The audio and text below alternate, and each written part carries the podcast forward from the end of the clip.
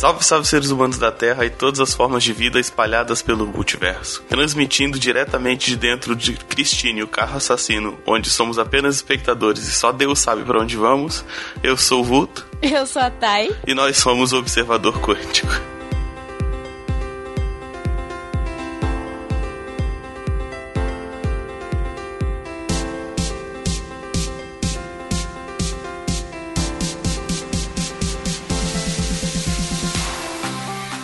Então, é, esse é mais um episódio de, do Observador Quântico. Hoje a gente vai falar sobre um tema muito bacana, que é a gente vai tentar entender como funcionam os carros. Isso aí. Isso Bom, mesmo. Tá, e por que, que você escolheu esse tema? Ah, é porque eu acho muito legal. Eu gosto muito de entender como o carro funciona. É um, o carro, ele é uma máquina de é, combustão interna muito interessante que uhum. foi sendo desenvolvido e sendo melhorado e ainda está sendo melhorado até hoje. E, e, o carro faz parte da, do desenvolvimento da sociedade no geral, na verdade, né? Sim, sim. É uma grande revolução, assim, né? Uhum.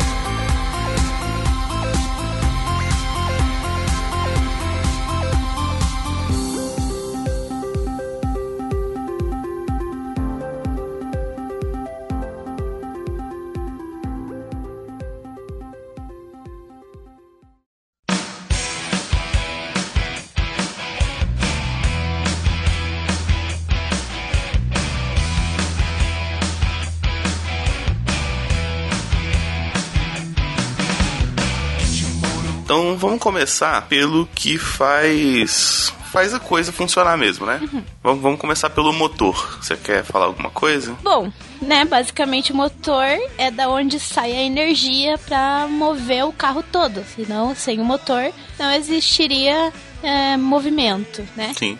Uhum. Dentro do motor, ali é convertido energia calorífica, energia é, de energia térmica, energia térmica em energia mecânica que faz o carro andar. Né? Isso. Daqui a pouco eu vou explicar mais ou menos como isso acontece.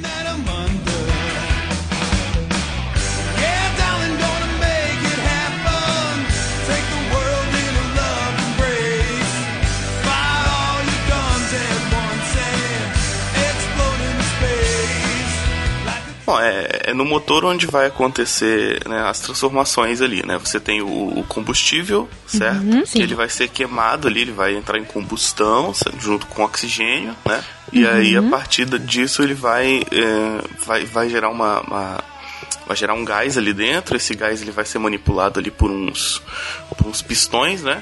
E esses uhum. pistões vão fazer girar uma, um, um mecanismo chamado vira-brequim, que vai começar o movimento aí do carro, né? Sim, sim, que é, são as manivelas do carro, né? E essa mistura de gases, que são os gases do, da gasolina, o oxigênio, ela é controlada pelo carburador, mas era controlado porque hoje em dia não, não se faz mais carros com carburador. Hoje em dia já é a injeção eletrônica, calcula exatamente a quantidade necessária de gasolina e de oxigênio é suficiente para explodir e movimentar esses pistões que movimentam as rodas. Ah, é. Porque é importante lembrar que você tem que ter uma quantidade de ar específica, né? Uhum. Se você estiver abaixo, você vai ter perda de desempenho, né? Sim. E eu acho que se você tiver mais ar, eu acho que ele pode, pode uh, corroer alguns, alguns mecanismos internos ali. Uhum, e também não acontece a, a combustão, né? Se tiver ar demais. Sim. Tem que ter uma, uma proporção certinha. Esse negócio de não acontece a explosão com ar demais é muito real no nosso dia a dia quando a gente sente cheiro de gás de cozinha, sabe? Uhum. E todo mundo fala, ai meu Deus, vai explodir! Mas é, é muito difícil explodir um gás de cozinha, um botijão de cozinha, porque para ter exatamente a proporção certa de gás no ar, de gás é, versus oxigênio, é muito, é muito difícil. Você tem que ter um azar muito grande. Então não se desesperem. Só se sentir cheiro de gás na cozinha, só abram as janelas e sejam, fiquem tranquilos. É, mais ou menos. Né? Não, é realmente muito difícil. A, a proporção tem que ser exata pra, pra explodir. É, mas se estiver vazando gás, você não vai abrir a janela e falar, hum, vou esperar ele ir embora todo. É, não, não. Só digo que não precisa, tipo, dar ataque de pelanca porque vai morrer explodido. Não, não vai ser assim. pode crer, pode crer.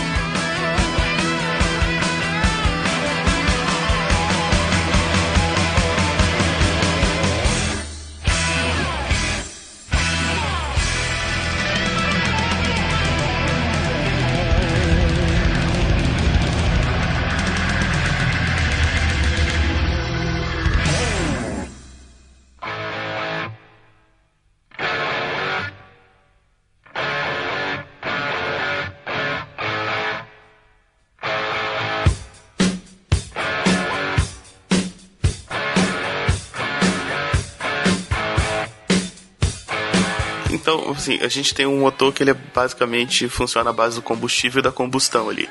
E para que, que serve uhum. a bateria, então? Então, a bateria, ela fornece a faísca para explodir é, toda essa mistura, né? Porque existem vários.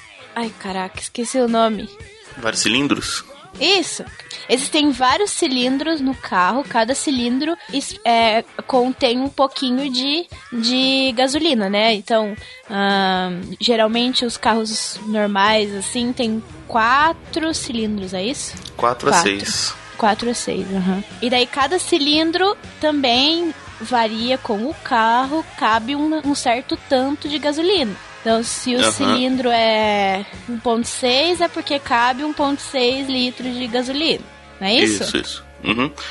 E aí... É, é, é, o, total, no caso, né? Quando você fala que o carro é 1.6, é que no total é 1.6 litros. Uhum. Mas aí somando, somando cada, cada cilindro. Sim, e precisa ter, é, em cada cilindro, precisa ter essa, essa faísca elétrica e essa faísca precisa ser igual em cada cilindro.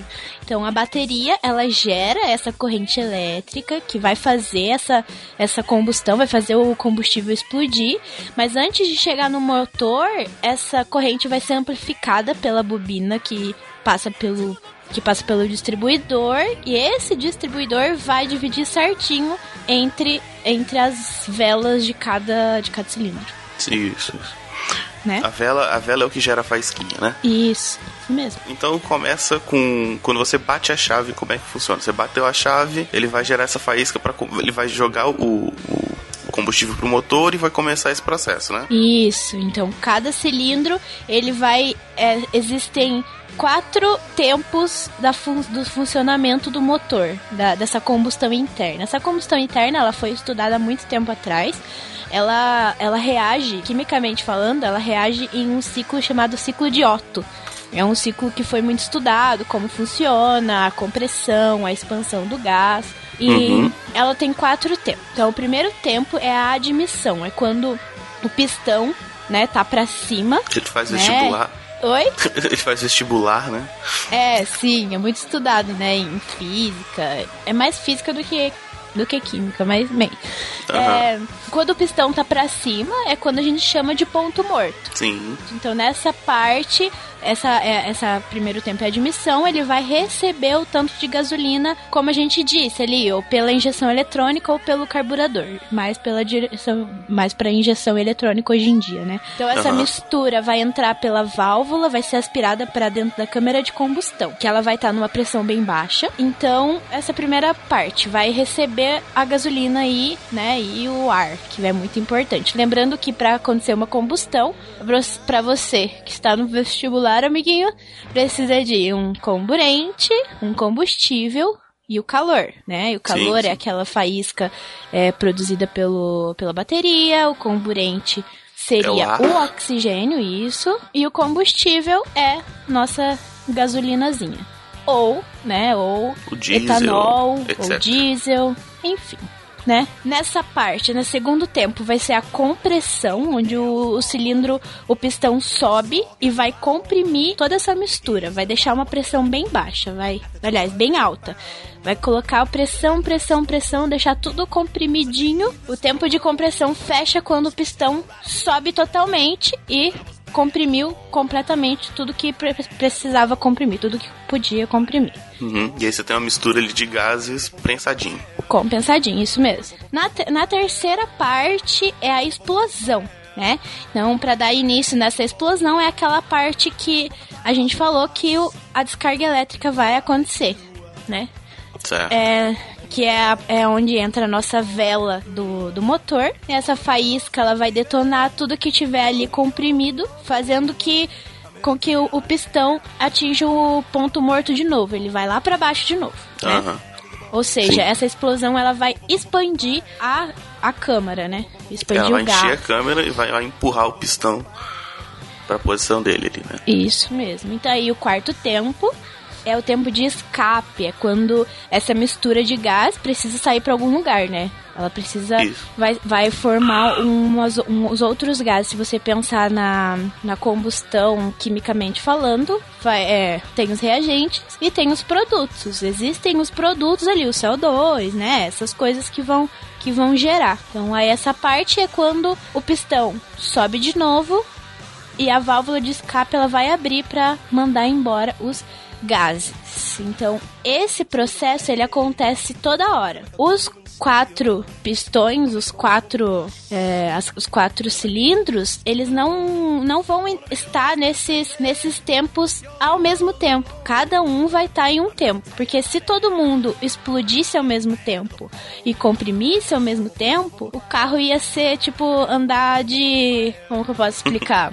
E andar de ia dar pulinhos, assim, ia É. andar. Exato.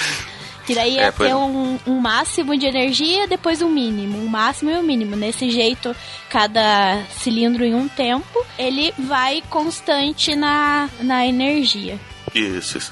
Então quando um tá, um tá parado, um, um- tá enchendo, outro já tá esvaziando, outro já tá fazendo outra parada. Ele Isso segue aí. esse padrão, né? Isso aí. Eu quero colocar uma, uma curiosidade aqui, Vulto. Que é uma coisa que, que, que eu manjo um pouco mais do que outras, outras partes do carro. Que é a Aham. gasolina, né? Sim, sim. Então, como a gente sabe, a gasolina ela é um composto com vários hidrocarbonetos que são derivados do petróleo, né? Todo mundo sabe disso. Sim, sim. O que significa quando a gente fala que a gasolina é boa, que tem autooctanagem? Ninguém, a gente não aprende isso direito, assim, como isso funciona. Depois você vai lá comprar um carro e não sabe direito como escolher a gasolina, qual que é a diferença de uma gasolina para outra. Então, eu mesmo não questão- faço ideia. então, vou contar pra você. Pra quando você tiver o seu sua BMW, colocar a gasolina certa. né? Tá, ok. Ai, ai. Ah, então, na, naquela segunda parte ali da, desse ciclo de combustão e enfim, é quando. Lembra que é quando o pistão sobe e comprime tudo que tem ali, toda a mistura, certo? Certo. Só no terceiro tempo é, é quando precisa rolar a explosão. É quando comprime tudo, daí sim precisa explodir, Uhum. né? Sim. A, a boa gasolina é quando ela resiste a essa taxa de compressão, ela consegue se comprimir sem explodir antes da hora. Tem que explodir no terceiro tempo, ela precisa explodir na hora certa. Se ela explodir na hora errada, vai estragando o motor, né? Vai dando errado, vai. Então o desempenho do combustível ele varia conforme essa, essa taxa de compressão, conforme a, conforme a gasolina explode na hora certa. Caramba, então, então a gasolina ruim ela explode antes? Ela, Ela queima largada? antes. É, isso mesmo. Caramba, muito doido. então esse nome octanagem é, é uma escala que foi criada para medir essa, esse desempenho, né? É baseada no, no isoctano, que é um derivado, é um hidrocarboneto derivado do petróleo. Então, o isoctano é, tem um valor de 100 octanagem. O isoctano é o sucesso, é o chuchuzinho, o isoctano. Ele é usado como base de medida. Isso. Então, é o valor de zero é atribuído ao heptano. Então, é difícil a gente explicar, mas eu vou explicar o que que é o isoctano. O isoctano é um octano, que é oc, lembra que é oito carbonos, né? Aham. O iso significa que ele é ramificado, que ele tem, enfim, ramificações. A gente vai colocar no post aí pra vocês lembrarem o que, que são ramificações. Certo. E, e o valor de zero, e ele é bom, ele é bom pra, pra o motor, ele não, ah, ele não explode antes da hora. O valor de zero, ele foi atribuído ao heptano, que é um mesmo, que é um é um hidrocarboneto de 7 Sete sete carbonos, mas que ele é linear. Então, a proporção Nossa. que diferença.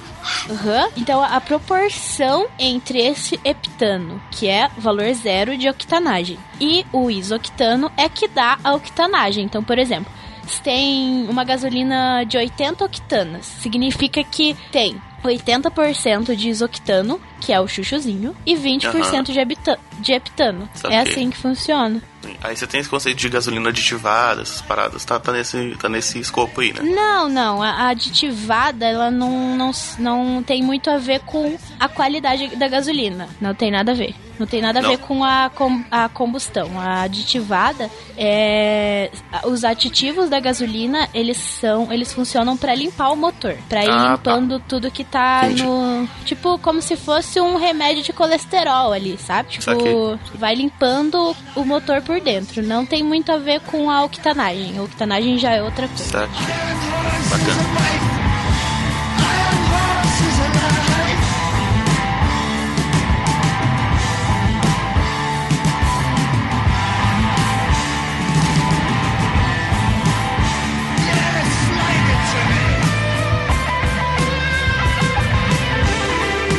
Dentro do motor também a gente tem outras coisinhas, mas a gente não vai entrar muito a fundo. Que são é. tipo é, dispensador de, de, óleo, né? Enquanto, enquanto ele vai fazendo esse processo, ele já vai injetando óleo para ao mesmo tempo ir lubrificando as partes e tal. Mas isso são mais é, resolvedores de problemas do que fazer parte do processo em si, né? Sim, sim. Mas assim, vale só dar uma lembrada para que, que serve esse óleo. Que é um monte de peça de metal, né? De aço, sei lá que vai o pistão, pensa que o pistão vai é, indo para baixo, indo para cima, tem atrito para tudo quanto é lado, para que tudo isso não se aqueça e não exploda.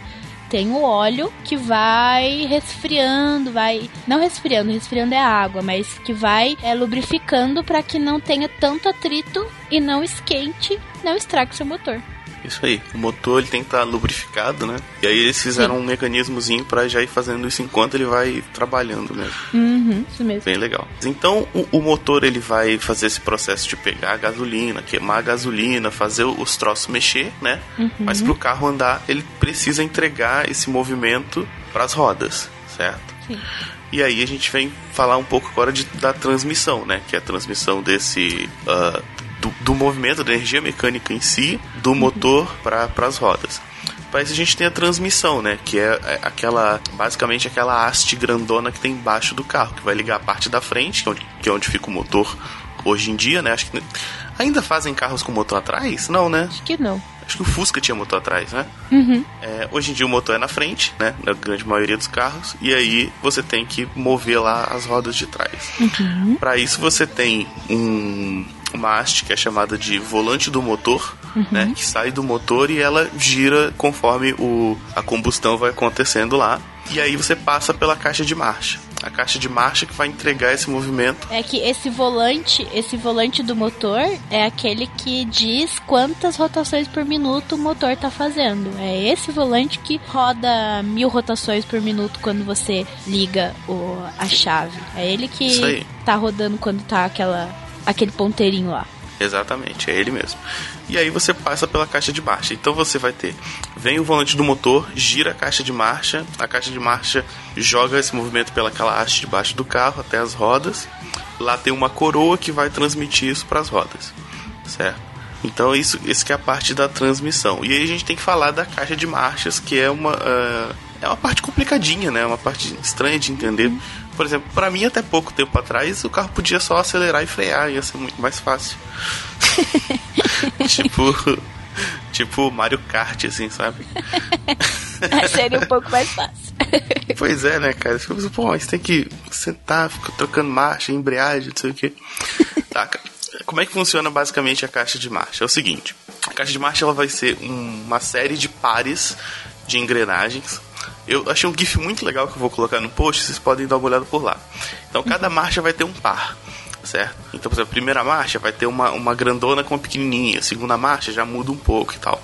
E aí quando você troca a marcha, é, tem um sisteminha seletor que vai escolher quais dessas engrenagens vão estar encostadas, né? As outras vão ficar rodando de bobeira ali. Uhum. Então funciona o seguinte, e, e essas engrenagens elas têm uma proporção, certo?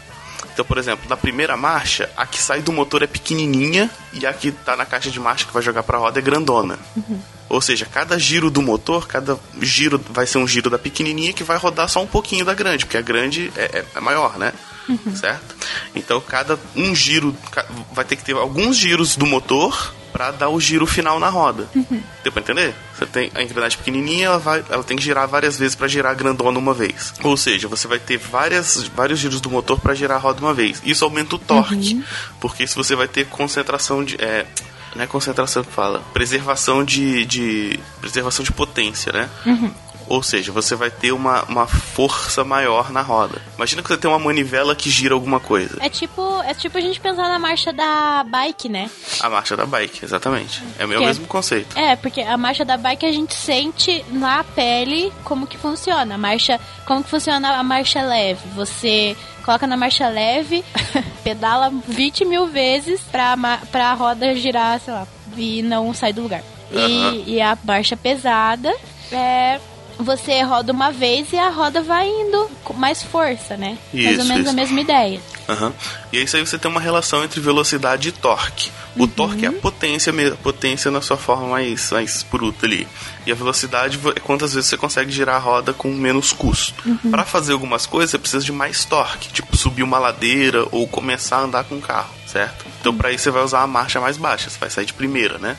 E aí quando você já está embalado, você vai usar uma marcha maior, que você não precisa tanto de torque, e aí você vai ter uma relação do tamanho dessas engrenagens mais próxima, né? Tipo, cada giro do motor vai dar mais ou menos um giro da roda ali mesmo.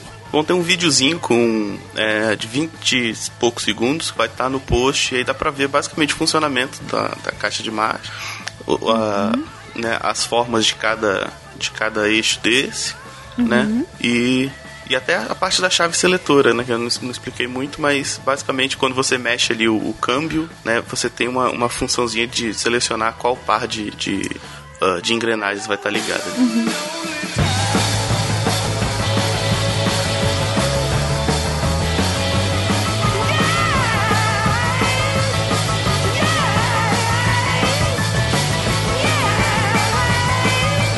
Bom, beleza. Então é o seguinte: a gente tem um motor, o motor tá lá rodando bonitinho, gerando rotação. Entrega a rotação para as rodas e o carro começa a andar. Como é que a gente para, Thay? a gente fica desesperado e fala: Para, carro! A gente bota o pé no chão igual os Flintstones. Né? Isso, Isso mesmo. Bom, posto que o carro está andando, a gente para com o freio, né, gente? Como que funciona o freio? Vamos falar um pouco agora sobre como funciona esse freio. Então, o freio ele ele usa basicamente o atrito resultante entre a roda e um elemento que vai fazer a roda parar. Então você pode imaginar como que funciona o freio da bike, né? É aquele, aquela borrachinha que faz a roda são, parar, certo? São duas borrachinhas que fica ali tentando segurar a roda, né? É. E às vezes quando ela tá muito longe, você se ferra porque, né? Já era. Já me ferrei muito aí. Descendo o morro, daí a borrachinha tava desregulada, daí eu apertava o freio, tipo, ia no seco. ferrou, ferrou, galera. Quem nunca, né? Quem nunca? Ai, ai. A gente compara muito com bike, porque bike é uma coisa que você vê funcionando, né? O carro não, você liga, você nem faz ideia como está funcionando lá dentro. Não são vários sim, hamsters sim. rodando as rodas. Não sei se eu quebrei a, a ilusão de você. que seria louco. seria muito massa, né?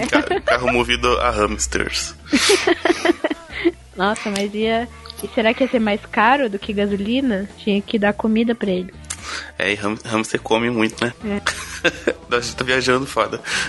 Voltando pro freio. Não, sabe o que eu tô pensando? Se fosse é. movida a hamster, como que eles iam parar? Boa pergunta.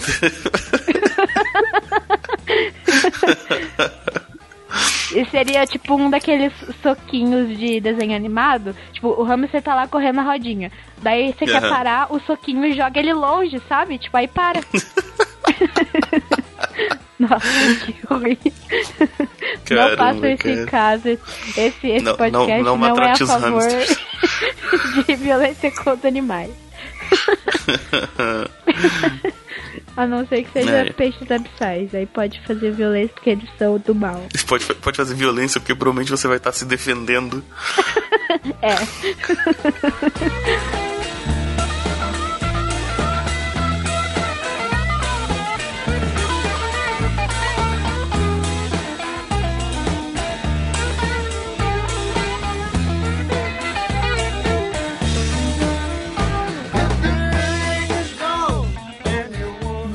enfim, então esse atrito ele vai produzir uma força para reduzir a velocidade. Então, o que acontece? Vai tentar parar a roda, né? É, exato. Mas como que funciona? Esse é, fisicamente, a, o movimento do carro, né, a energia mecânica da roda, ela vai se transformar em energia térmica, porque a energia precisa Sim. ir para algum lugar. Então, por isso que a roda fica bem quente quando você freia. Ou até quando. É, eu lembro da primeira vez que eu fui pra praia. E daí eu vi umas calotas no canto, assim, da serra, sabe? Porque eu sou de Minas, então eu tenho que sempre, tive sempre que descer a serra pra ir pra praia. Uhum. Então tinha umas calotas de carro. Calotas, pra quem não sabe, né? Vai que. É aquele, aquele metal que, que se tem na roda, né? Que ela não é metal. Ou é? Tem umas calotas de plástico, vagabunda, mas. Geralmente é. Mas principalmente quando é de metal. Tinha umas, umas de metal no canto, falava, meu Deus, né, que acidente que saiu.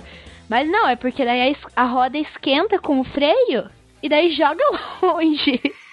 A calota Sim. contrai e, e, expande com a temperatura alta e vai embora. É. Né?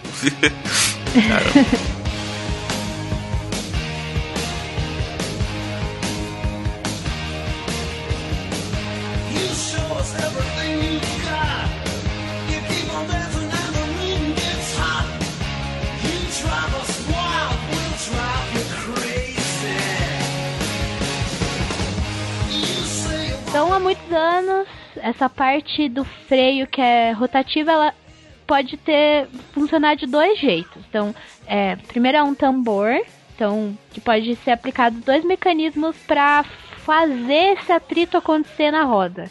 Ou é uma cinta exterior que contrai Sim. quando você quer parar, ou é um negócio chamado sapata, que é dentro da roda que ela expande quando você quer parar. Uh, é resistente ao calor, porque precisa ser, é, tem amianto. Caramba. Uhum. É, um, é um, revestimento dessa, dessas, dessa, desses mecanismos é resistente ao calor, tem amianto. Uh, esses freios de tambor com expansão interior que eu disse, né, das sapatas que se expandem interiormente, ainda é usado muito. Mas às vezes só na roda traseira Depende também. É, o freio, a escolha do freio, de como funciona o freio, depende do, da potência do carro, né? Isso é muito importante, porque para você decidir, para o engenheiro lá decidir qual tipo de freio coloca, precisa entender se o carro é potente demais para aquele freio, né? Ah, Ele sim, vai conseguir parar, né? É, agora a gente tá falando de conservação de potência, né? A potência vai para algum lugar. Uhum. E, e, e, vai ser e vai ser o freio que vai segurar essa bronca aí, né? Sim. Então, também o freio de mão, que é outro freio, já é outra história. Ele funciona só na roda traseira, por isso que dá para fazer cavalinho de pau. A melhor coisa que dá pra fazer pro, com o freio de mão. Então, o freio de mão é aquele que funciona só nas rodas traseiras, né? Então, esse a alavanca do freio tá ligada em um sistema de serrilha que deixa o carro travado. Mesmo se ele tá uhum. estacionado, mesmo se ele tá desligado, ele deixa travado. Né? É, ele trava a coroa ali do da transmissão, né? Que eu comentei. Isso. Que é a parte que faz o eixo ali de trás rodar. Uhum. O esforço de frear, né? Da, do ato de frear, que é frenagem que a gente chama, uhum. é, geralmente é, deve ser distribuído para as rodas dianteiras e traseiras, de acordo com o peso que elas vão suportar. Então, uhum. Como funciona? Quando o carro para de uma vez, todo o peso vai para frente, vai um, um, vetor força, vai tudo para frente. Isso graças à menina inércia, né? Isso, é isso mesmo, graças, graças a ela, que tudo vai para frente. Então, é, geralmente o engenheiro pensa nesse, nessa, nessa diferença entre o que as rodas de trás precisam suportar e os que, o que a roda de, da frente precisa suportar também, né? Sim, sim. Até porque a parte da frente do carro é mais pesada por causa do motor. Sim, sim, já é mais pesada. Mas quando você freia, vou colocar até uma fotinha aí no, no post pra vocês. Quando você freia, vai todo o, o peso pra frente por causa da dona inércia. Isso aí. E, e, e, o freio ABS? Qual é do freio ABS? Que eu não, eu não sei essa diferença aí. Não, o freio ABS, ele, ele é. Desde 2014 ele já é obrigatório nos carros aqui no Brasil, né? Produzidos e vendidos. Então a gente, basicamente, se você comprou um carro é, a partir de 2014, ele tem freio ABS. Certo. O ABS, ele. ABS significa Anti-Lock Braking System. Meu inglês tarzânico, né? Vou falar de novo. Unlock Braking System. Que significa que os que são freios de antitravamento. O que acontece? Por exemplo, se você tá no gelo, o que não, provavelmente você que está escutando não, né, não viveu isso, muito provavelmente. É, uhum. Ou na lama, que geralmente a gente vive mais, então, quando, quando você tá na lama, vou colocar na lama, né? Aí você tá girando a roda, girando, girando para sair, mas tá girando em falso, sabe? Não tem tração, o carro não sai do lugar. Isso a, porque. A roda, a roda vai girar, mas em vez dela empurrar o carro para frente, ela só patina. Só patina, exatamente. Esse é o termo que a gente usa, né? Patina. Significa que isso acontece porque ela não tem a quantidade de atrito suficiente com o solo para poder andar, para poder sair né? Pra fazer o carro andar. Então, o que acontece com o freio ABS? O freio ABS, ele evita essa derrapagem do veículo. Né? A derrapagem do carro. Então ele aumenta a estabilidade nessas condições de frear quando é em emergência ele diminui essa distância de parada até 30%, segundo alguns sites que a gente olhou. Caramba. É, é pra caramba, né? É muita Sim. coisa. É, também tem aquela coisa, às vezes você freia, aí você termina, uh, isso pensando no freio de tambor lá, né? Uhum. Você freia, né? Mas aí a velocidade que você já tem, se você estiver num, num, chão liso, né? Numa lama, no gelo, uhum. você ainda vai deslizar um pouquinho ali pelo, pela própria falta de atrito para você parar mesmo, né? Uhum. O ABS ele compensa isso. Exato, exato. Porque é o que acontece. Esse sistema ele, é, ele não é só o freio, ele é composto por um, vários sensores e válvulas e várias coisas assim que vão monitorar a rotação de cada roda. Então vai dar uma olhada ali, quanto que tá rodando a roda lá e vai comparar com a velocidade do carro, que é um monte de cálculo muito louco, uma física muito louca, matemática, tudo tudo bem arquitetado. Então esses sensores uhum. eles vão medir a rotação, vai passar essas informações para a unidade de controle, que é um computador muito louco. Sim, sim. Então, se essa unidade calcular que alguma das rodas ela vai parar, vai estar tá quase travando, é, o, o sistema ela, ele vai intervir na central em milésimos de segundos vai alterar a pressão dessa freagem, dessa, dessa frenagem e vai garantir que a roda não vai travar. Então ela não vai patinar. Ela não vai continuar andando é, em falso. Então essa freagem vai ser muito mais rápida, mais segura, mais certeira. Então o freio ABS é, uma, é, um, é um desenvolvimento muito útil pra, pra gente, assim. É uma, uma coisa muito louca que, que inventaram, que hoje em dia a gente já tá vivendo essa, essa tecnologia que melhorou.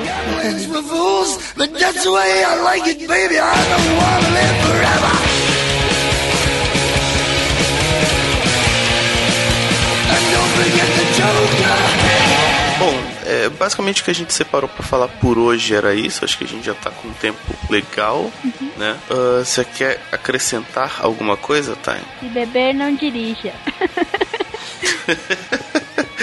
muito importante. Muito importante. Se for beber, chama nós. Importante Exatamente. Também.